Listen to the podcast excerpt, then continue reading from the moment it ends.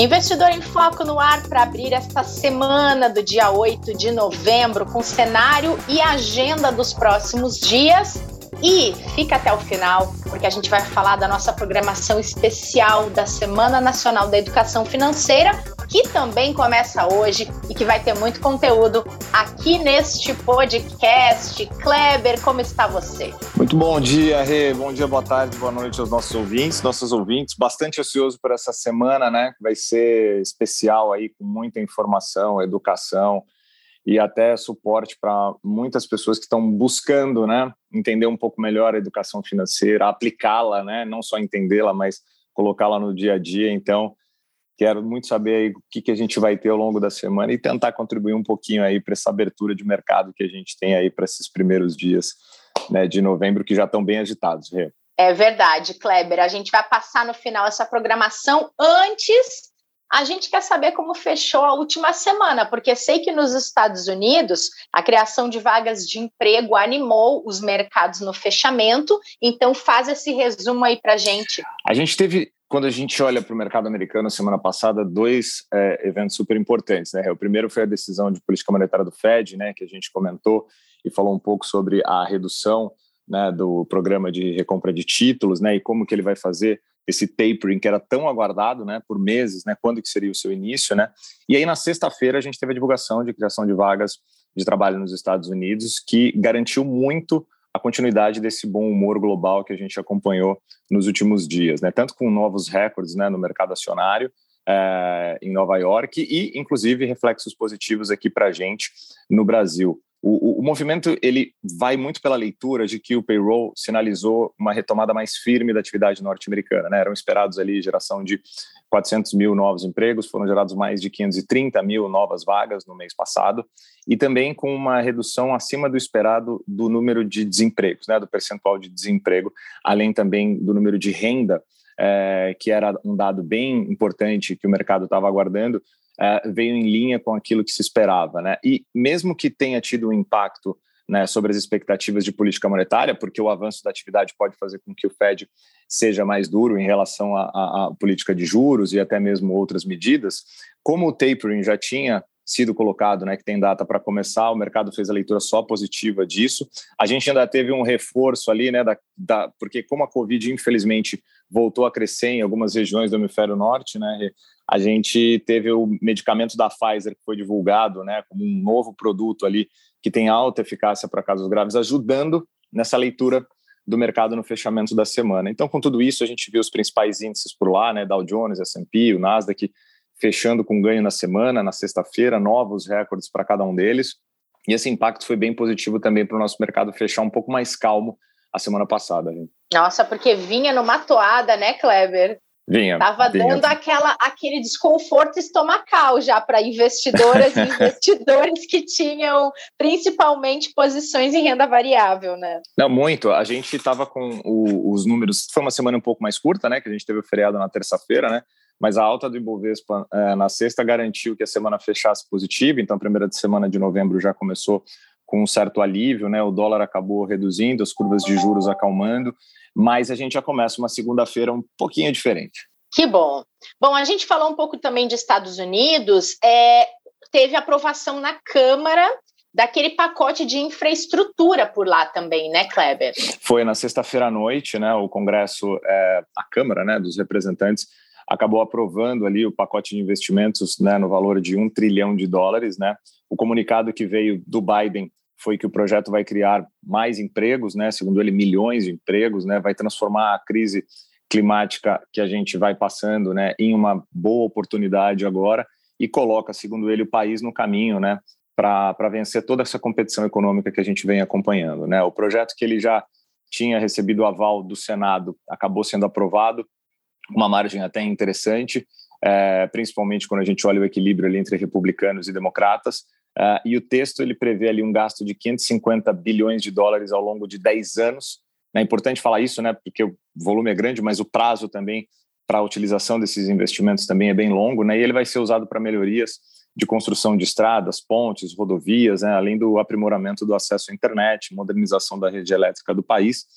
E a medida ainda inclui um investimento para se preparar para efeitos de mudanças climáticas. Por isso que vem esse ponto aí que o Biden colocou, onde 50 bilhões de dólares vão ser destinados para ajudar comunidades a enfrentar incêndios, tempestades, inundações e outros eventos que possam ser gerados aí por causa dessas questões ligadas ao clima. A informação ela é muito positiva porque é mais um ponto para se ver a maior economia do mundo, né, num encaminhamento mais calmo em termos de investimento para a continuidade da retomada da atividade, né? Não, e é interessante, Kleber, que a gente está falando desse início de retirada de estímulos como movimento de política monetária dos Estados Unidos, e ao mesmo tempo a gente vê o incentivo com pacotes de infraestrutura que vão ajudar de outro lado a economia a crescer, né? Isso mostra de certa maneira um planejamento ali para essa retomada, né?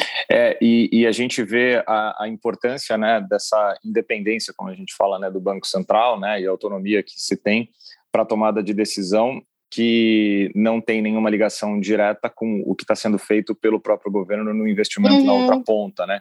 Então as duas uhum. coisas ali vão se equilibrando. Claro, a gente ainda tem atividade global, a gente tem inflação, a gente tem a questão realmente do emprego se confirmar tão baixo, mas só para dar um dado né, para o ouvinte, para o ouvinte, o desemprego nos Estados Unidos, logo ali no início da, da, da crise gerada pela Covid-19, chegou a bater os seus 14%.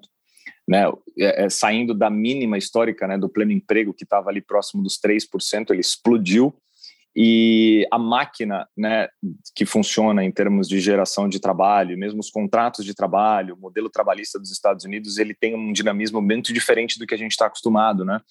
E com isso a gente vê o quanto a, a velocidade de recuperação tem sido muito forte. Você saiu de 14% de desemprego num período aí de um ano e meio para 4,6%.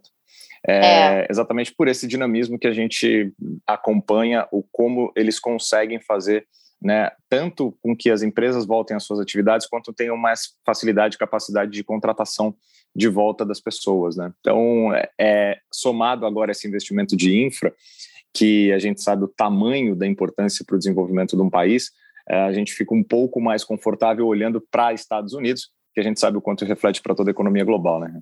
Com certeza. E um outro gigante que é motivo de atenção dos mercados globais é a China, motivo de atenção pela questão da recuperação, um pouco de desaceleração frente ao que vinha apresentando, e tem resultado de balança comercial por lá, como vem, Kleber? Então, no fim de semana, né, os números oficiais mostraram aí as exportações da China tendo uma expansão anual de 27,1% no mês de outubro, superou as expectativas, né? Ajuda aí o, o país a registrar um superávit recorde na balança comercial de 84 bilhões e meio de dólares uh, ah, para o período. Por um outro lado, as importações chinesas também aumentaram, uh, mas foi menos do que se previa né, na, na, na mesma comparação. O aumento foi de 20,6%, mas mostra aí tanto de um lado, né, que é a, a China realmente fazendo um trabalho muito forte uh, para o envio né, de tudo aquilo que ela produz para o mundo como um todo, e também do outro lado, né, ela ainda tem um consumo uh, para que as, as, suas importações continuem num nível alto, uh, o quanto isso gera de impacto positivo para a atividade econômica global. É uma janela muito pequena, está falando só de um mês, a gente vai ter que ter várias outras uh, frentes confirmando isso, né? Inclusive a gente vai ter mais algumas que a gente vai falar da agenda econômica que sai essa semana, alguns dados por lá também, mas já é pelo menos um, um, um anúncio de que a gente tem ali um primeiro passo para que a China volte a uma atividade mais forte, depois de alguns meses ela mostrando ali uma queda relativamente é, razoável, quando a gente tinha uma expectativa de um avanço um pouco mais forte. A gente acabou de falar dos Estados Unidos, né? Falar da China, a gente está falando da segunda maior economia, né? Então, é aquele motor que não pode diminuir a sua velocidade, porque senão todos os outros acabam é, sofrendo esse impacto, né? Com certeza, com certeza.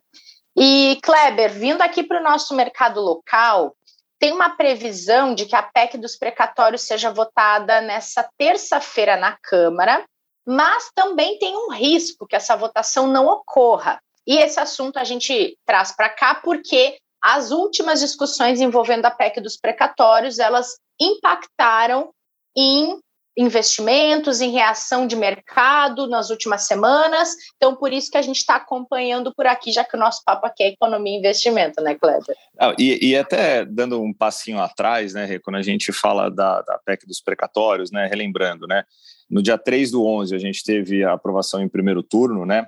E, e isso faz com que a, a, possibilidade do governo parcelar o pagamento de precatórios a partir do ano que vem. Essa proposta acaba mudando né, também a, a regra no teto de gastos, né, porque o objetivo com isso é abrir um orçamento para o governo acabar conseguindo ter uma possibilidade maior e melhor em termos de recursos para pagamento do Auxílio Brasil de R$ reais ao longo do ano que vem, né, por o período que for definido. E aí a PEC afeta diretamente é, o que, né, para as pessoas? Ela abrindo espaço, né, para um gasto maior do governo pode ser com que a gente tenha então um impacto fiscal muito forte. E isso traz realmente preocupações que a gente vem acompanhando nos últimos dias aí para os investidores, tanto que esse reflexo a gente vê nos mercados, né? É, tanto em bolsa quanto câmbio e, e naturalmente nos juros também. E aí, com isso, a votação está agendada para amanhã, né? Uh, e o assunto acabou gerando um pouco mais de cautela agora, porque tem um novo capítulo, né, com uma decisão ali do STF, né, de suspender o pagamento dos precatórios e ela exige, né, nessa decisão que eles devem enviar ao Supremo todas as informações ligadas às mudanças que foram adotadas de última hora para a votação da PEC, né? Então, isso pode acabar é, mexendo é, se talvez a gente for olhar para o segundo turno que já está marcado para amanhã, ele já tinha sido adiado três vezes a votação do primeiro, né? Então pode ser que a gente tenha um adiamento e isso pode trazer mais volatilidade para os mercados, exatamente por causa dessa preocupação dos impactos que ela pode gerar no fiscal e naturalmente no, no em toda a questão da, das contas públicas aí do governo. Boa, já fica uma dica de agenda para terem atenção durante essa semana. Antes do resto da agenda, saiu um dado do IGPDI acima das expectativas, mas Kleber, a gente tem que explicar o que é o IGPDI, porque a gente não fala tanto dele aqui não, hein? Tão pouco, né, que a gente fala. É mais um índice de inflação, né, para o investidor. A investidora fala, meu Deus, tem que acompanhar mais um. É. E ele está em alta, né, e voando, como os outros também.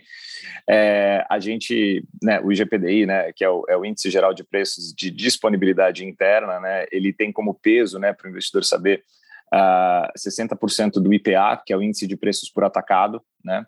Uh, pelo índice de preços ao consumidor, o IPC, né, que é medido também uh, tanto em Rio de Janeiro quanto em São Paulo, com participação de 30%, e 10% da participação desse índice é o índice nacional do custo de construção civil. Ele registrou alta de 1,6% em outubro, depois dele ter recuado, ou seja, caído 0,55 em setembro, e ele veio acima daquilo que era a expectativa, né, onde a gente tinha uh, uma mediana com um avanço ali de 1,56%. Uh, perdão, a máxima era 1,56, a mediana estava em 1,28, ou seja, ele veio bem acima.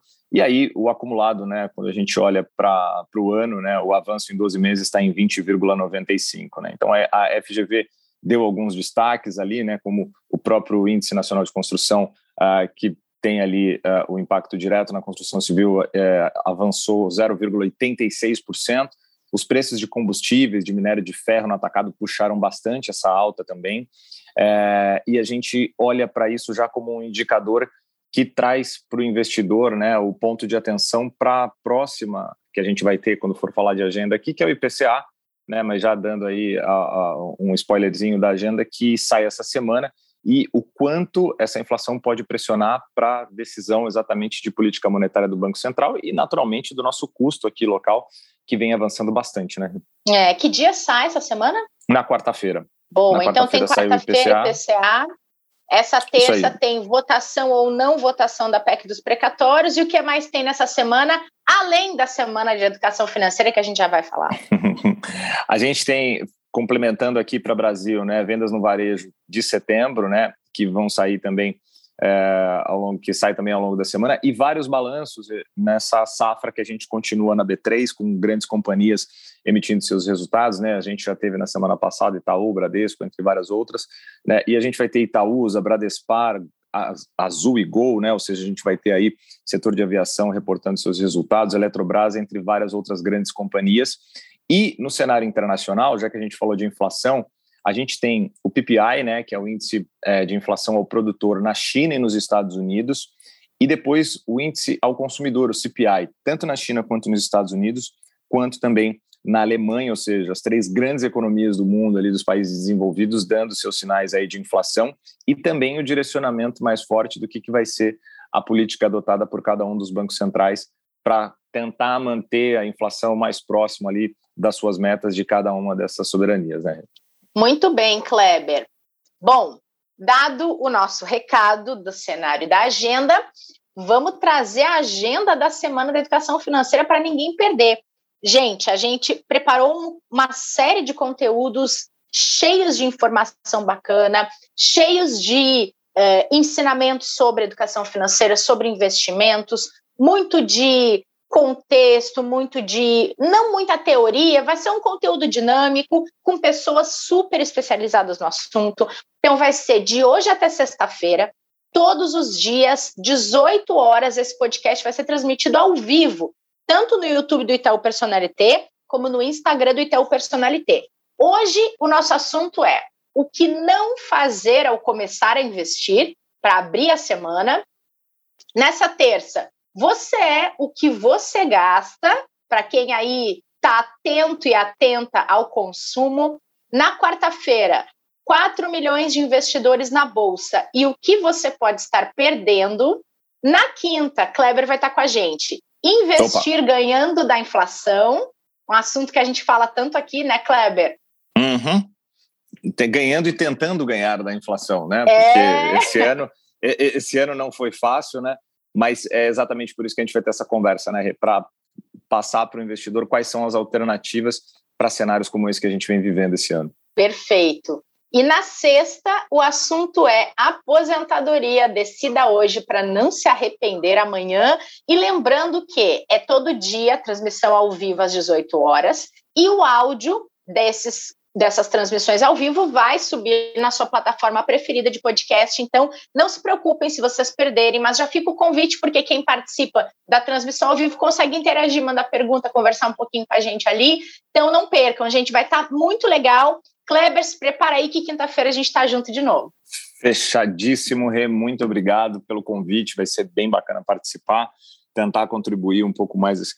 E assim, os convidados, né, passando para os ouvintes, para os ouvintes, assim, é uma turma muito especial, né? Assim, é, os profissionais de nível altíssimo de conhecimento que a gente sabe o quanto vai poder agregar aí para as pessoas conseguirem trazer um pouco mais aí de subsídios para suas decisões financeiras que são tão importantes. Valeu, ótima semana a todos. A gente está aqui para acompanhar o mercado para vocês. Combinado, Kleber. Ótima semana para você e para todo mundo que nos acompanha. Esperamos vocês às 18 horas e ao longo dessa semana da educação financeira. Combinado? Até mais. Todos os dias, aqui no Investidor em Foco, uma conversa descontraída sobre investimentos, mercado e planejamento financeiro. Aqui você fica por dentro das principais discussões e movimentações que podem impactar seus investimentos. Ah, e nosso encontro é sempre na hora do almoço.